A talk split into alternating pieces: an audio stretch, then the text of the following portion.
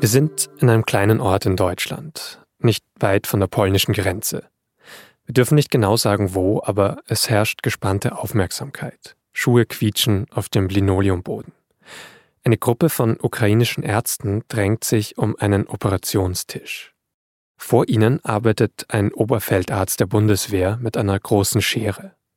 Er ist Chirurg und zeigt, wie man den Oberkörper eines Menschen besonders effektiv öffnen kann denn er bildet die ukrainischen Ärzte genau darin aus, in der Kriegs- oder Gefechtschirurgie. Er zeigt ihnen also Operationstechniken für das Schlachtfeld. Das hat viel mit Improvisation zu tun, mit Schnelligkeit. Man muss mit begrenzten Mitteln arbeiten, um Leben zu retten. Genau das wird in der Ukraine ja gerade täglich dringend benötigt. Und während in Deutschland gerade viel darüber diskutiert wird, welche Waffen in die Ukraine geliefert werden sollen, bietet die Bundeswehr auch genau solche Fortbildungen für ukrainische Ärztinnen und Ärzte sowie Sanitäterinnen und Sanitäter an. Etwas, worüber deutlich weniger berichtet wird. Aber wie läuft so ein Kurs ab? Was lernen die Teilnehmenden? Und warum ist das Angebot der Bundeswehr nicht ganz uneigennützig? Darüber spreche ich in dieser Folge von das Thema mit meinem Kollegen Georg Maskolo. Er hat die erste Spezialausbildung von 16 ukrainischen Chirurgen in Deutschland zuletzt begleitet. Ich bin Vincent Vitus Leitgeb und ich freue mich, dass Sie zuhören.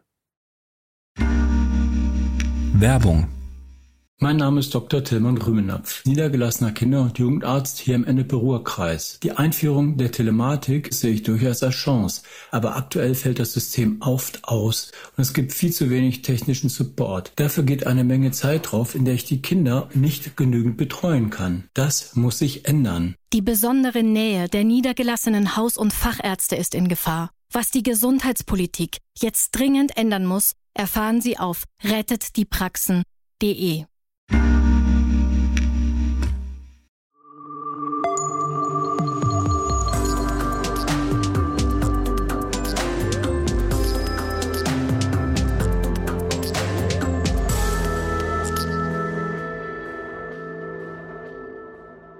Georg, vielleicht ganz zu Beginn mal, wie hat denn diese Recherche eigentlich für dich angefangen? Also, dass du wusstest, das passiert jetzt in Deutschland und das ist auch relevant für diesen Krieg.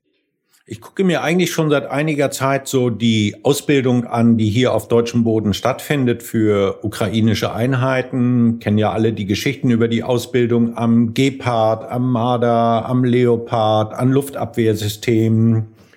Und dann sprach ich mit einem der Offiziere und der sagte, naja, wir machen natürlich viel mehr. Eine ganz besondere Rolle in all dem spielt auch der Sanitätsdienst der Bundeswehr. Und dann erzählte er zunächst über Kurse, die gegeben werden für sogenannte Ersthelfer, also für die Erstversorgung, das Abbinden von schwer blutenden Wunden beispielsweise auf dem Schlachtfeld, dass sie da besondere Kurse geben. Und dann sagte er, aber demnächst kämen auch die ukrainischen Kriegschirurgen. Mhm. Und ich sagte, die ukrainischen Kriegschirurgen. Dann habe ich mit dem Verteidigungsministerium und mit dem Sanitätsdienst der Bundeswehr gesprochen und fand es ehrlich gesagt vergleichsweise unkompliziert, ähm, die Genehmigung zu bekommen, mir das anschauen zu können. Und ich glaube, dass einer der Gründe war, dass es auch viele in der Bundeswehr und in der Bundesregierung gibt, die sagen, wieso findet eigentlich bei der Frage, was Deutschland macht in Bezug auf diesen Krieg, ständig Diskussionen über Waffenlieferungen statt, mit voller Berechtigung würde ich sagen. Aber wieso finden so viele andere Bereiche, in denen es auch um Hilfe und Unterstützung für die Ukraine geht, vergleichsweise wenig Beachtung? Und Krieg hat immer auch und sehr viel mit Überleben zu tun.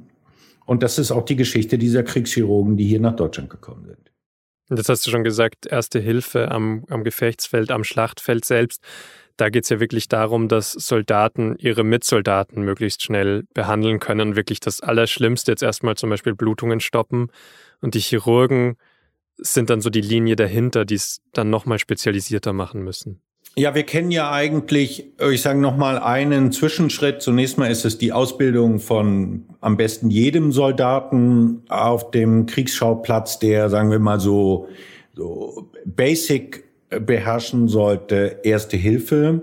Dann mhm. kommen die Sanitäter, nicht ärztliches Personal, oft sehr gut schon ausgebildet, aber dann halt auch sehr schnell der Chirurg. Und man muss sagen, diese Chirurgen, die da gekommen sind, sind eine ganz besondere Form von Ärzten, weil es nicht um hochspezialisierte Chirurgie geht, die dann später in Krankenhäusern kommt, sondern es geht darum, mit schnellen Eingriffen das Überleben zunächst überhaupt retten zu können.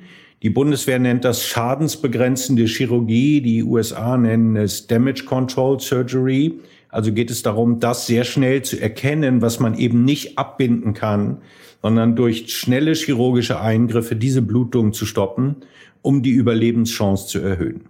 Hm. Wo hat denn dann dieser Kurs, diese Fortbildung, die du besucht hast, konkret stattgefunden?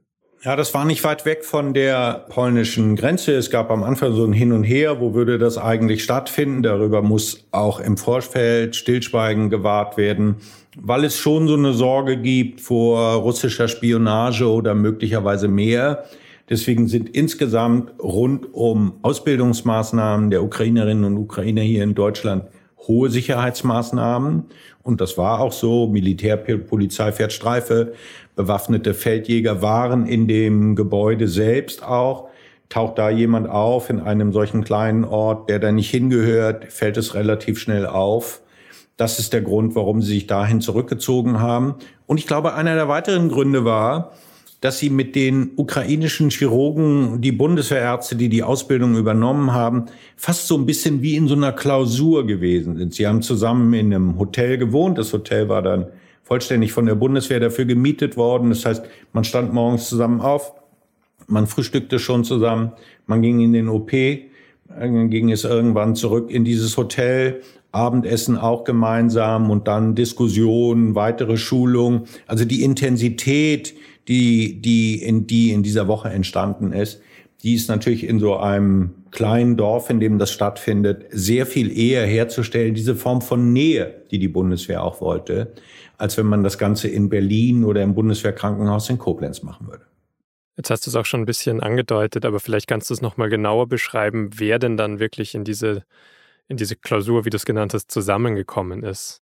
Ja, es ist eine ganz interessante Geschichte eigentlich zu Anfang, als das erste Mal die Idee kam, auch diesen besonderen Kurs, über den wir ja gleich noch sprechen werden, anzubieten, war am Anfang eigentlich die Diskussion, das kann gar nicht sein. Die Ukrainer, die ukrainischen Kriegschirurgen sind so sehr unter Stress im Dauereinsatz, dass keiner von ihnen an einem solchen Kurs teilnehmen wird. Und dann dachte man, na ja, vielleicht schicken sie ein paar. Und dann haben die Ukrainer, kann man gar nicht anders sagen, eigentlich den ganzen Kurs übernommen und haben 16 ihrer Kriegschirurgen geschickt. Und das war eine ganz eindrucksvolle Mischung aus einem beispielsweise, der einer der angesehensten und erfahrensten ukrainischen Kriegschirurgen ist, der gesagt hat, ich komme, weil ich diese Techniken lernen will, um sie dann wiederum in der Ukraine auch lehren zu können. Es waren aber auch sehr viele junge ukrainische Kriegschirurgen da. Manche, die sagten, sind erst seit zwei Jahren überhaupt ähm, ausgebildete Fachärzte für Chirurgie. Also es waren auch solche da, die wirklich unmittelbar von der Front gekommen sind für dieses Training und auch direkt nach dem Training an die Front zurückgekehrt sind. Und was heißt das jetzt nochmal ein bisschen genauer, wenn wir auf die Kursinhalte schauen? Kriegschirurgie. Da schwingt ja eben wieder was ganz Eigenes mit, eben dieses ganz schnelle Handeln, dieses große Handeln, dieses direkte Dabeisein. Naja, ich habe es mir so erklären lassen, dass Sie sagen, gelehrt wird im Grunde unter hohem Zeitdruck mit limitierten Ressourcen und möglicherweise unter Einsatz von auch nicht sonderlich konventionellen Methoden schnell reagieren zu können. Das Überleben eines schwerst verwundeten Soldaten zu retten.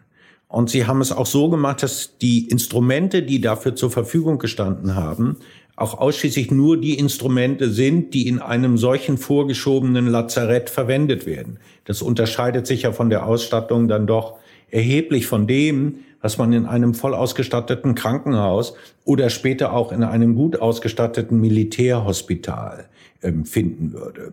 Und die Art und Weise, wie das Training stattgefunden hat, ist, dass die Bundeswehr im Vorhinein eine ganze Reihe von Fällen, von theoretischen Fällen, schwere und schwerste Schusswunden, Verstümmelungen durch Artilleriebeschuss, schwere Blutungen an der Bauchaorta, schwerste Verletzungen, blutende Verletzungen der inneren Organe in kleine äh, Fotos und Beschreibungen gepackt hat, jeweils einen solchen theoretischen Fall äh, beschrieben hat.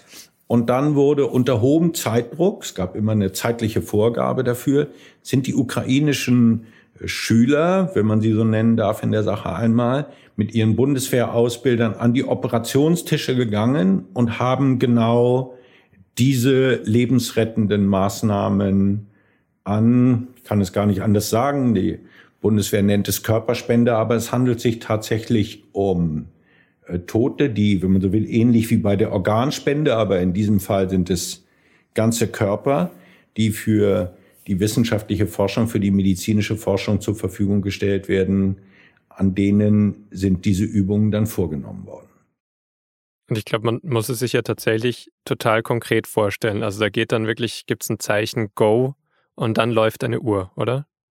Ja, es gibt ein Go und dann läuft die Uhr und wenn das abgelaufen ist, erscheint auf großen Monitoren ein Spruch, der heißt Time Up, Instruments Down.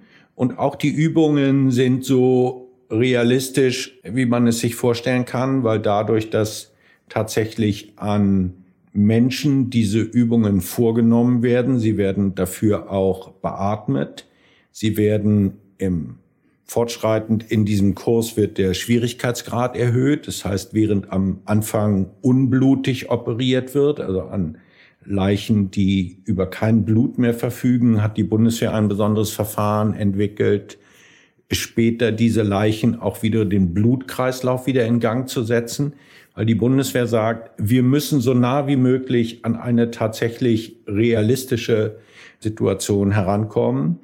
Und es gab nur an einer Sache, in der, wenn man so will, der Kurs leicht abgeändert worden ist, macht die Bundeswehr es für ihre eigenen Leute dann wird zum Ende auch Gefecht simuliert. Das heißt, es wird nicht nur operiert, sondern es wird operiert und es gibt großen Krach aus Lautsprechern, Hubschrauberlärm, Gefechtslärm. Und in diesem Fall bei den Ukrainern hat man sich entschieden, auf dieses Ausbildungselement zu verzichten. Wie ich glaube, aus gutem Grund, weil man gesagt hat, Gefechtslärm kennen die Ukrainer ehrlich gesagt besser als ihre Bundeswehrausbilder.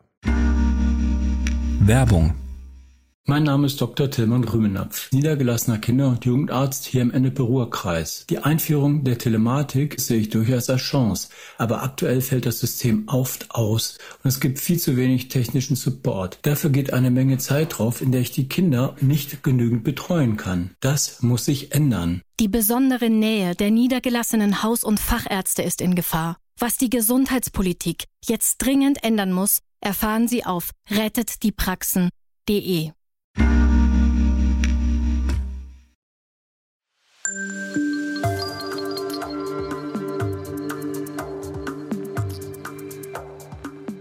Dass Deutschland überhaupt so eine Fortbildung anbieten kann, liegt dabei daran, dass die Bundeswehr schon sehr früh ein Programm dazu ausgearbeitet und geeignete Partner gesucht hat.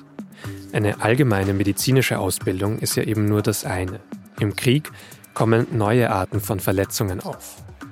Und so hat die Bundeswehr schon vor relativ langer Zeit begonnen, ihre Ärzte zusätzlich für eine bestimmte Zeit in ein Krankenhaus nahe Johannesburg, Südafrika zu schicken. Ein Ort, an dem es sehr viele Patientinnen und Patienten mit Schuss- und Stichwunden gibt. Die kommen in Deutschland viel seltener vor. Und daraus ist am Ende auch diese Fortbildung entstanden, die jetzt der Ukraine angeboten wurde. Warum sie ganz allgemein so wichtig ist, legen dabei Zahlen aus früheren Kriegen nahe.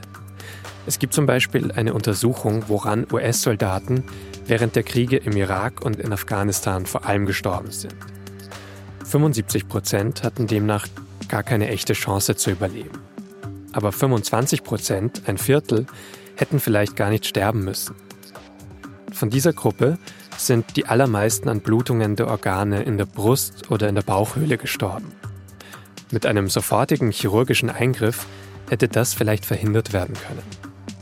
Und damit im Hinterkopf versteht man vielleicht auch etwas besser, dass in dieser Gefechtschirurgie ganz eigene Techniken angewandt werden auch ganz eigene Bilder und eine ganz eigene Sprache entstanden sind.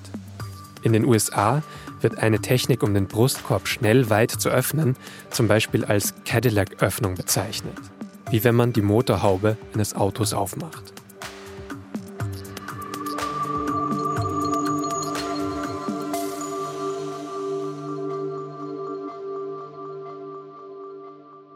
Und ganz sicher ist es so, dass die Sprache, die hier verwendet wird, auf all diejenigen, die damit so gar nicht vertraut sind, vielleicht auch irritierend wirken mag.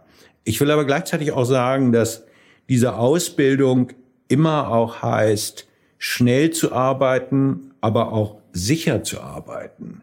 Also wie macht man das, wenn man vielleicht nicht ein oder zwei Verwundete hat, sondern man hat womöglich 20 zu versorgen.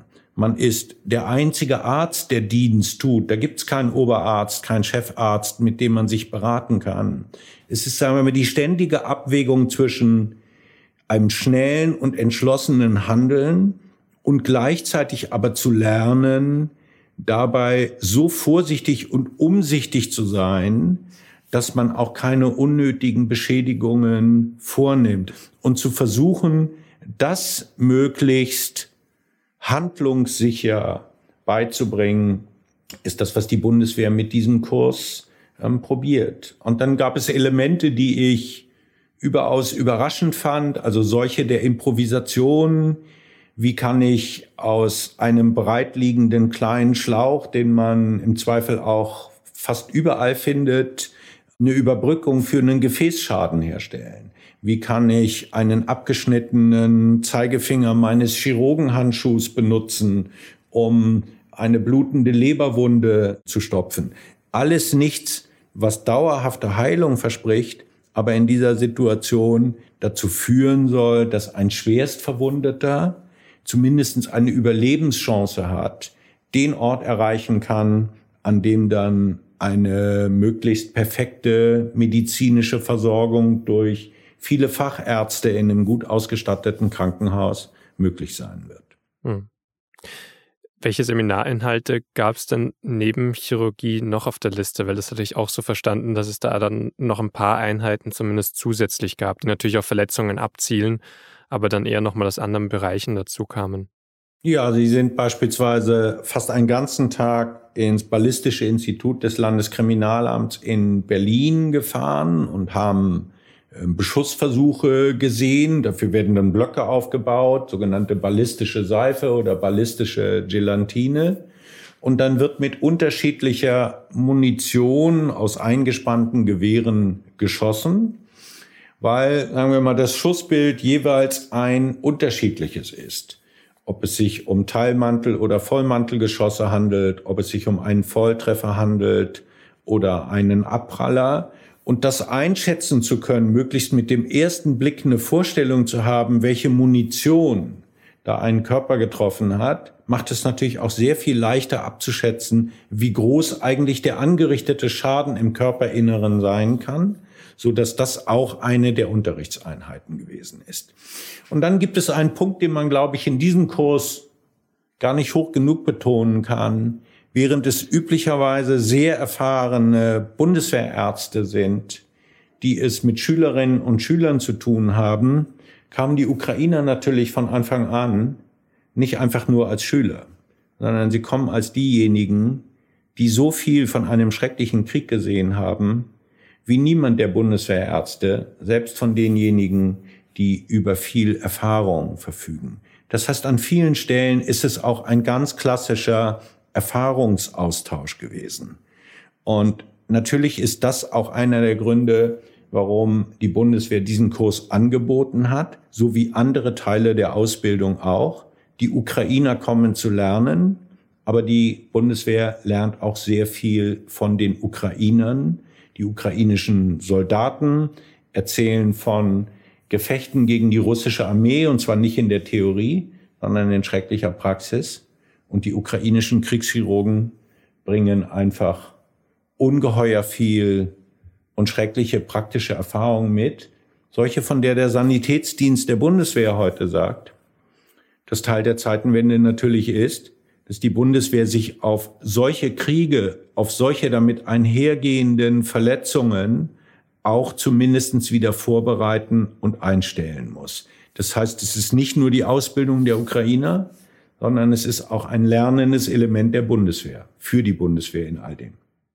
Um das nochmal ein bisschen besser zu verstehen, die Ausbildner bei der Bundeswehr, was bringen die denn bisher für Erfahrungen mit und warum unterscheiden sie sich dann so sehr von der Ukraine?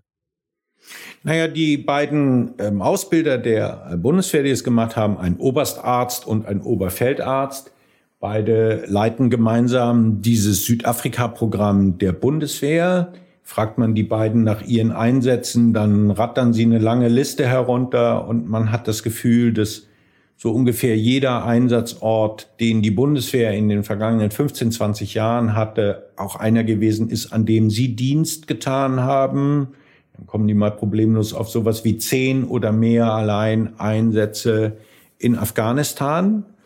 Und trotzdem ist es so, dass auch bei allem schrecklichen Krieg, der in Afghanistan stattgefunden hat, Bundeswehrsoldaten beispielsweise, die durch Sprengfallen oder in Gefechten äh, gestorben sind, ist das, was die ukrainischen Kriegschirurgen sehen, diese Masse an Verwundeten, äh, Verwundete durch ganz klassische Panzerschlachten, durch Artillerieduelle, etwas ist, was wir, wir reden ja häufig darüber, dass wir einen solchen Krieg in Europa im Grunde seit dem Zweiten Weltkrieg nicht mehr gesehen und erlebt haben.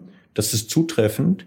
Und genauso gilt es natürlich auch für die schwersten Verwundungen, die Soldaten in diesen Gefechten davontragen.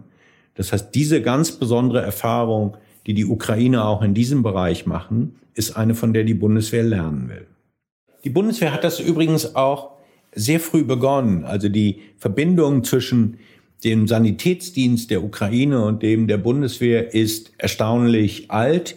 Die ersten Verwundeten, schon damals noch Zivilisten, die in Bundeswehrkrankenhäuser gebracht worden sind, kamen nach den Protesten auf dem Maidan, wo es zu so schrecklichen Schießereien und Schwerstverletzten gekommen ist. Und in den Jahren danach, in den Gefechten auf der Krim, aber auch im Donbass, hat sich im Grunde eingespielt, dass die Bundeswehr Schwerstverwundete aus der Ukraine übernommen hat und in deutschen Krankenhäusern behandelt hat, in Bundeswehrkrankenhäusern.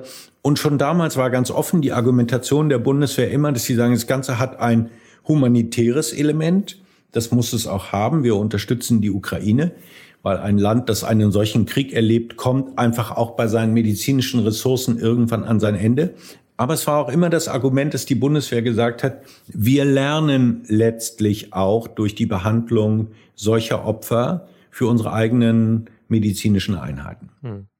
Ja, ich, ich kann das auch total nachvollziehen, weil als ich das jetzt gelesen habe, auch deine Berichte, dann sieht man ja oder wird man ja aufmerksam auf lauter Verletzungsformen oder Gefahrenquellen, die passieren können in so einem Krieg, an die man davor gar nicht gedacht hat. Oder dass jetzt zum Beispiel viel auch stand ja auch drinnen, Verkehrsverletzungen eigentlich geübt werden, weil natürlich Fahrzeuge ähm, von Straßen abgedrängt werden oder durch Minen gesprengt werden. Also es kann ja einfach unglaublich viel passieren. Es sind unf unfassbar viele Szenarien, auf die man sich vorbereiten muss letztlich. Ja, das fand ich auch überraschend, als es auf einmal, ich glaube, es war Fall 14 oder 15 und auf einmal ging es um einen Verkehrsunfall und sagen wir mal, alles, was ich an dem Morgen hatte beobachten können, war eigentlich dann doch ganz klassische schwerste Kriegsverletzung. Und als ich später den Oberfeldarzt danach fragte und sagte, wieso Verkehrsunfall, sagte er, gut, das kommt vergleichsweise häufig vor. Es kommt zu einem heftigen Beschuss, ein Fahrzeug wird getroffen, ein Fahrer wird getroffen, er kommt ähm, von der Straße ab. Dürfen nicht vergessen, es sind dann auch, sind sehr schwere Fahrzeuge, mit denen man dann häufig in einen Unfall gerät. Man ist irgendwie nicht angeschnallt. Also die Behandlung von schwersten Verletzungsmustern nach Verkehrsunfällen ist etwas, was in der Ausbildung auch eine Rolle gespielt hat, wenn noch nicht die überragende. Wie ist denn dann im Rahmen dieser Klausur, dieser Fortbildung dann so die Stimmung in den Pausen? Ich stelle es mir jetzt hier mit gerade ukrainischen Chirurgen sehr angespannt vor und ja, vermutlich will man dann auch wissen, wie es gerade ist, an der Front zum Beispiel. Kannst du das nochmal so ein bisschen beschreiben? Ich empfand es als sehr konzentriert vom ersten Moment an, von einer großen Ernsthaftigkeit getragen. Mir fiel auf, dass man selbst, wenn alle ihren Mundschutz angelegt hatten, ich das Gefühl hatte, dass es gar nicht schwer ist zu identifizieren, wer hier zu den Ausbildern gehört und wer einer der ukrainischen Auszubildenden ist, weil man die schweren Ringe unter den Augen sah. In der Mittagspause sagte einer der jüngeren ukrainischen Chirurgen zu mir, eigentlich wollte er ständig irgendwie nochmal in die Schlange da von dem Kaffeeautomaten und er sagte, wir schlafen zwei bis drei Stunden. Es ist einfach ein ungeheuer anstrengender Einsatz. Und dann hatten sie verstanden, dass sie diese eine Woche haben würden, um etwas Überlebensnotwendiges lernen zu können dann machten sie, wie ich fand, zwei ganz interessante und aus ihrer Sicht auch absolut gleichrangige Punkte. Sie sagten, das erste ist, dass für die Motivation des Soldaten eine große Rolle spielt. Ob er weiß, dass er in einer Armee dient, die, wenn er denn verletzt wird, alles tun wird, um sein Überleben, so gut es denn irgend geht, zu sichern und zu retten. Keine Ressource scheut, um das Überleben zu retten. Und ihr zweites Argument war, dass sie eine Pflicht haben, die Soldaten, so die Ärzte, so gut es denn irgend geht, vorzubereiten, weil sie sagen, sonst kommen sie ganz früh und gebrochen aus solchen Einsätzen zurück. Du recherchierst ja sehr viel in solchen militärischen Kontexten zu innerer Sicherheit, auch zum Militär. Was würdest du denn allgemein sagen, zur militärischen Lage gerade in der Ukraine. Also was äh, müssen diese Männer oder diese Chirurgen, die jetzt auch zurück in die Ukraine demnächst erwarten, so in diesem Krieg? Wir warten jetzt beinahe täglich darauf, dass die ukrainische Frühjahrsoffensive beginnen wird. Es wird jedenfalls eine Offensive sein, die an vielen Stellen auf russische Einheiten treffen wird, die gut vorbereitet sind, die gelernt haben, die sich eingegraben und verschanzt haben. Und deswegen befürchte ich, dass wir eine Situation sehen werden, in denen es zu hohen Verlusten kommen wird. Und alle, mit denen ich rede, die versuchen, einen Blick zu werfen, wohin sich dieser Krieg entwickeln wird, so schwierig das ist, kommen zu dem Ergebnis, dass wir es möglicherweise mit einem Krieg zu tun haben, der noch ziemlich lange dauern wird und dauern kann weil die schrecklichsten Kriege die sind, in denen keine Seite stark genug ist, ihn zu gewinnen und schwach genug, ihn zu verlieren.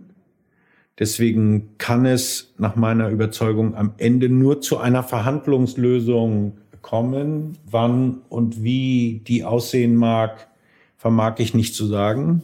Aber ich glaube, wir sind von dem Punkt noch weit entfernt. Deswegen werden wir weiter viel Tod und Leid sehen. Deswegen wird die Unterstützung der Sanitätseinheiten durch den Sanitätsdienst der Bundeswehr, glaube ich, in Zukunft eine noch größere Rolle spielen. Auch die Frage, wie viele Patienten wir aus der Ukraine übernehmen, um sie in Europa, vor allem auch hier in Deutschland, in Krankenhäusern zu versorgen. Wird dir das dann trotzdem gerade aktuell auch noch zu wenig debattiert in der Öffentlichkeit? Ähm, hatten wir am Anfang schon ganz kurz, also über Leopard 2 Panzer, über die Ausbildung daran an Waffensystemen aller Art wird sehr viel gesprochen. Gerade über solche Unterstützungen wie jetzt in diesem Fortbildungsseminar nicht so sehr.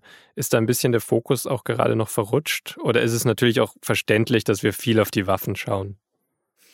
Also in einem Krieg nicht auch auf Waffenlieferungen zu schauen, wäre falsch. Und genauso wäre es falsch zu glauben, dass im Krieg alleine die Unterstützung mit Waffen eine Rolle spielt. Ich erinnere daran, dass die Ukraine dann doch auf eine ganz bemerkenswerte, bewundernswerte Art und Weise durch diesen Winter gekommen ist, in dem sich Wladimir Putin erneut verkalkuliert hat, weil er darauf gesetzt hat, dass wenn es schon nicht mit der Wacht der Waffen gehen würde, dass ihm jedenfalls der Winter zu Hilfe kommt. Jedenfalls dann, wenn er die ukrainische ähm, Energieinfrastruktur zerschlägt. Das ist ihm nicht gelungen, auch daran ist er wieder gescheitert.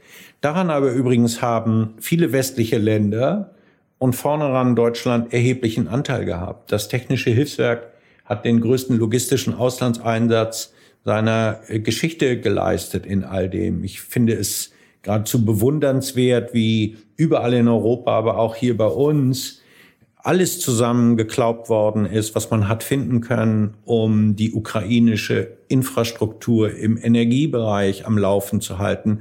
Und so könnte man eine beeindruckende Liste aufmachen, die mich jedenfalls immer zum Ergebnis führen würde, dass wir uns für diese Bereiche auch interessieren und vielleicht ein bisschen mehr interessieren sollten, als das bisher der Fall gewesen ist. Hm. Und jetzt nochmal ganz konkret auf die Teilnehmer des Kurses zu sprechen zu kommen. Wie sind die am Ende rausgegangen aus diesem Kurs mit einem ganz anderen Gefühl für den Einsatz oder muss man da erstmal sehen, was, was rauskommt, weil so viel Input und dann ist es doch nochmal ganz anders am Schlachtfeld? Also ich habe sie dann zum Ende der Woche nicht mehr erleben können. Ich bin nicht die ganze Zeit dabei gewesen. Aber die Zeit, in der ich das beobachtete, als ich den Leiter der Delegation fragte, warum sind Sie eigentlich hier? Ein Professor, einer der erfahrensten ukrainischen Kriegschirurgen, saß er da mit seiner Chirurgenmütze und sagte, ich möchte das Reboa-Verfahren lernen weil das in der Ukraine noch nicht weit verbreitet ist. Ich wusste nicht, was das Reboa-Verfahren ist, habe das dann äh, nachgeschaut. Und es handelt sich um eine besondere Technik, der um schnell die Blutung der Bauchaorta beenden zu können. So, also die kamen mit ganz konkreten Vorstellungen, mit ganz konkreten Erwartungen, die sie hatten, was ihnen beigebracht werden sollten. Und ich habe sie als überaus aufmerksame Kursteilnehmer erlebt. Es entspricht ein bisschen dem, was man an anderen Stellen bei der Ausbildung auch immer mal wieder sehen und hören kann. Das ist vielleicht noch ein, ein besonderes Element. Eigentlich sind die Ukrainer, die hier sind, sagen, geht es auch schneller? Können wir noch zwei Stunden länger machen? können wir früher anfangen. Wir müssen zurück. Wir wollen zurück. Sie drücken praktisch überall aufs Tempo. Sie sehen die Notwendigkeit, bestimmte Dinge im Westen oder hier in Deutschland lernen ähm, zu wollen, zu müssen, sei es die klassische militärische Ausbildung oder die medizinische, über die wir heute reden. Aber sie wollen gleichzeitig, dass es so schnell wie irgend möglich geht. Sie haben sind Menschen von großer Ernsthaftigkeit, großer Traurigkeit und ich glaube auch voller Sorge um all das, was dieser Krieg noch bringen wird. Dann vielen Dank auf jeden Fall mal für die Details und die Schilderungen zu diesem Kurs. Danke. Ich danke dir.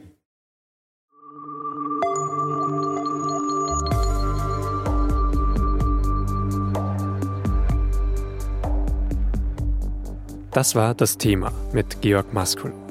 Ich verlinke seinen Text, den Sie mit SZ Plus lesen können, in den Show Notes. Wenn Sie noch kein Digital-Abo der SZ haben, damit unterstützen Sie auch weitere aufwendige Recherchen und können auch verschiedene Podcast-Serien zu großen Recherchen exklusiv hören. Ganz aktuell zum Beispiel German Angst, ein Podcast darüber, wie Rechte und Rechtsextreme die Ängste vieler Menschen vor Krisen wie Corona, Krieg, Energienotstand ausnutzen wollen. Diese Folge von Das Thema wurde produziert von Carlo Sarski, Wanda Silberhorn und mir, Vincent Vitus Leitgeb. Ich wünsche Ihnen eine schöne Woche und hoffe, dass wir uns bei der nächsten Folge wiederhören. Wenn Ihnen das Thema gefällt, wenn Sie Anregungen, Ideen oder Kritik für uns haben, dann schreiben Sie uns eine Mail an podcast.sz.de. Vielen Dank fürs Zuhören.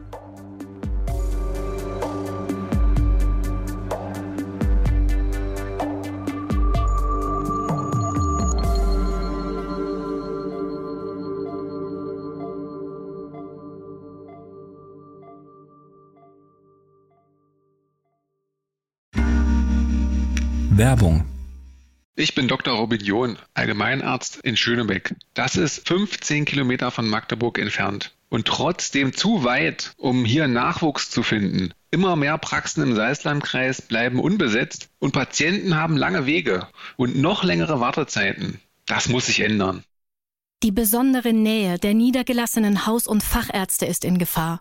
Was die Gesundheitspolitik jetzt dringend ändern muss, erfahren Sie auf rettetdiepraxen.de